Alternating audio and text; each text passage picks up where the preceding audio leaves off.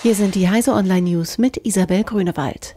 EU-Copyright-Reform lässt viele legale Inhalte verschwinden. Rechteverwerter freuen sich über die Entscheidung des EU-Parlaments zur Urheberrechtsnovelle.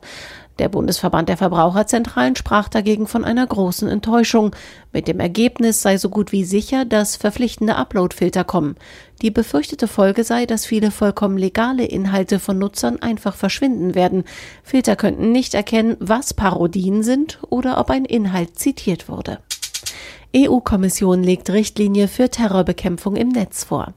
Neben Upload-Filtern nach der Urheberrechtsrichtlinie kommt noch mehr auf Online-Plattformen zu. Die EU-Kommission will, dass sie auch Terrorinhalte filtern. Innerhalb einer Stunde sollen Hoster, Cloud-Provider und allerlei andere Internet- oder Sharing-Plattformen terroristische Inhalte aus ihren Angeboten löschen. Diesen Vorschlag legte die EU-Kommission am Mittwoch vor. Ausnahmen für kleinere und mittlere Dienstleister gibt es nicht. Der Vorschlag geht nun in die Beratung durch das Parlament. Google stellt Gmail Client Inbox ein. Experiment beendet. Google stellt seinen alternativen Gmail-Assistenten Inbox ein. Der Support soll Ende März 2019 auslaufen, kündigte Google an und betonte, dass Inbox die E-Mail verbessert habe.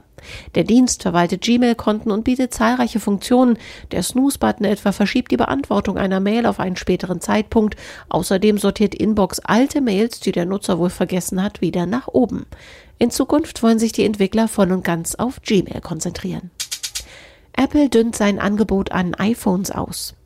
Nach der gestrigen Vorstellung von iPhone 10R und iPhone 10s bzw. 10s Max legt der Konzern die Axt an sein bestehendes Portfolio.